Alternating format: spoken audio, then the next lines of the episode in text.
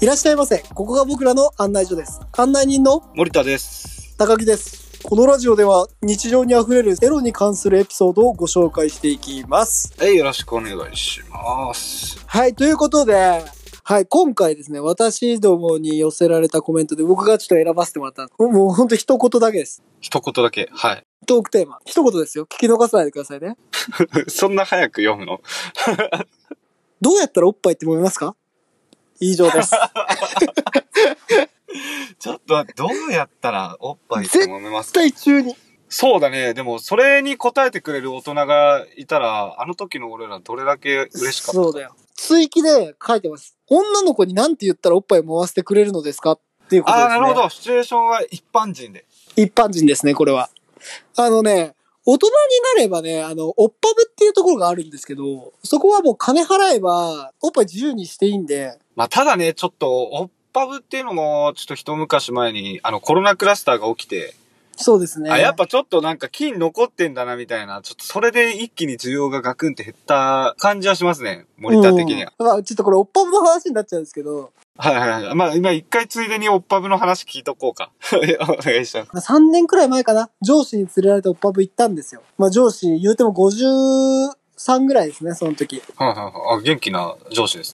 そうなんですよ。元気なんですよ。もうね、僕ぐらいの年齢の女の子のおっぱいに、53歳がしゃぶりついてるんですあ、オープンなとこだったんだ。 よ。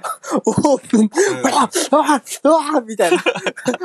おっさんが。いや僕はね、それを見た時に、なんだこの素晴らしいお店はと。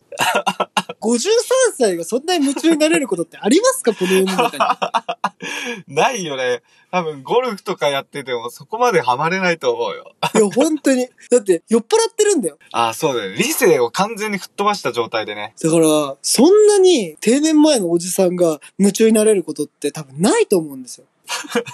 だから、おっぱいっていうのは素晴らしいっていうことをまずこれで前提として覚えておいてください。あ、まあ、すごいね。すごいわ。だって、がむしゃらに理性も全部吹っ飛ばして、むしゃぶりついてんでしょないよ、そんなもん。で、まあそのお店なんですけど、うん。ちょっと混んでて、僕とその上司の間に座って揉みまくれるああ、っはいてはいいうはところだったんですよ。い。え、じゃあもう一人の女の子、上司とサンドイッチしてるわけ。そうなんですよ。だから気まずいじゃないです か。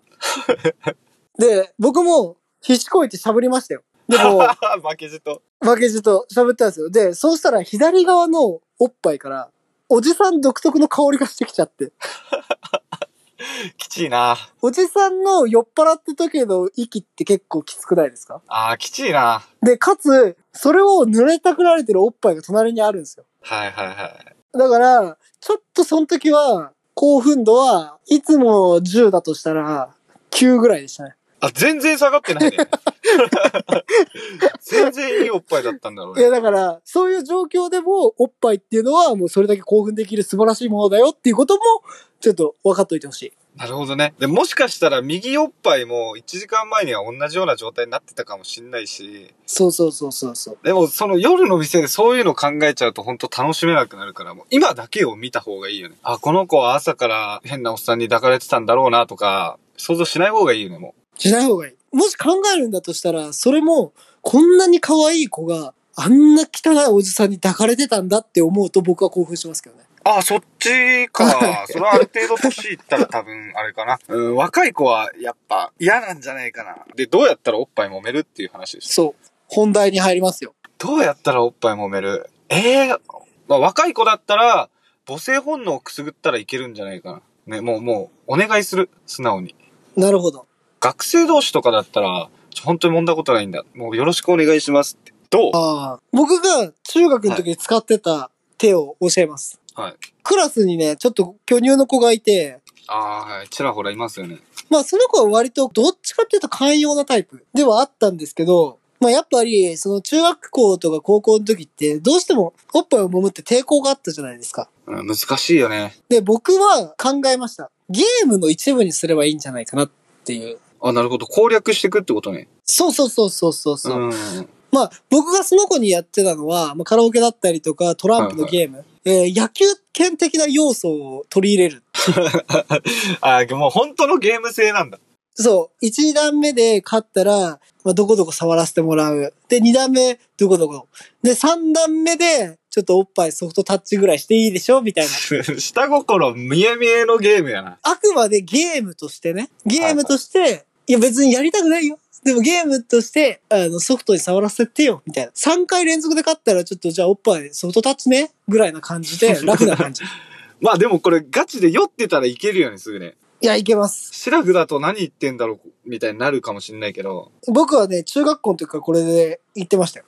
シラフでも全然いけてるやついたわ。もう思春期からあれだね、頭フル活用して、もう性を満たしてたんだね。いや、そうですよ。だから中2の時なんて、そのおっぱい大きい子からおっぱい揉ませてもらって、その感覚を家まで持ち帰ってしこってましたからね。もう挟んでもらえよ、そこまで行ったら。 まあ若いからね、場所もないだろうし。その子も、やっぱりあの、それ以上は良くないっていうのが多分あったんだろうね。だから本当におっぱいを揉むだけの関係でしたよ。あ、なるほどね。パイフレか。そうそうそうそうそう。でもね、不思議とね、やっぱ女の子もわかるんですかねやっぱ、おっぱいぐらい触れたところで、みたいなところあったのかわいや、わかんないです。今となっちゃわからないですけど、はいはい。その子も、不思議と毎日のように、その戦いはしてくれました。ゲームは。喜んでたな、それ。まあでもそこまで行くのには、まあいろいろテクニックとかもいるかもしれないけど、結局相手によるっていう感じもあるよね。そうだね。女の子がどういうタイプなのかっていうのも、まあ、難しい話になってくるから、本当に、うん。おっぱいを揉みたいっていうだけだったら、寛容な女の子に、まあ、ゲーム仕掛けたりとか、はいはないんか条件付きでお願いすればいけるのかなって思います。で、そうだね。本当に、あの子のおっぱいを揉みたいって思ったら付き合うしかないです。。あ、なるほど。まあ結論そうだねそう。自分のものにするか、もうあとはもう犯罪ですよね。いやいやいや 急にアウトレイジ。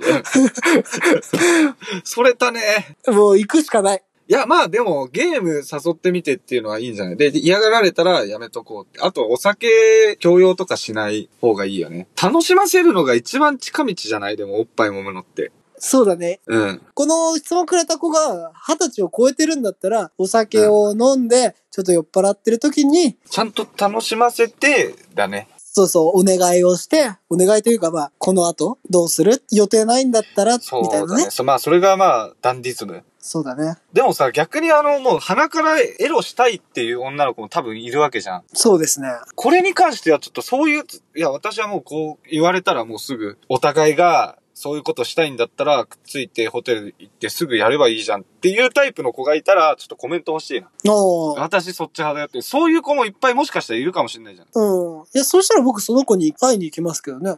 あ、よろしくお願いします。うん、ちょっと、そろそろロケっていうものをね、あ、ロケ、そろそろロケ。そう、ちょっとコメントをくれた方とデートをしてくるっていうのもいいんじゃないかなと思いまして。早くも、おっぱこっていう下心が出てますよ、高木さそんなね、僕らのラジオオフパコできるまで、伸びちゃいないですよ。ん。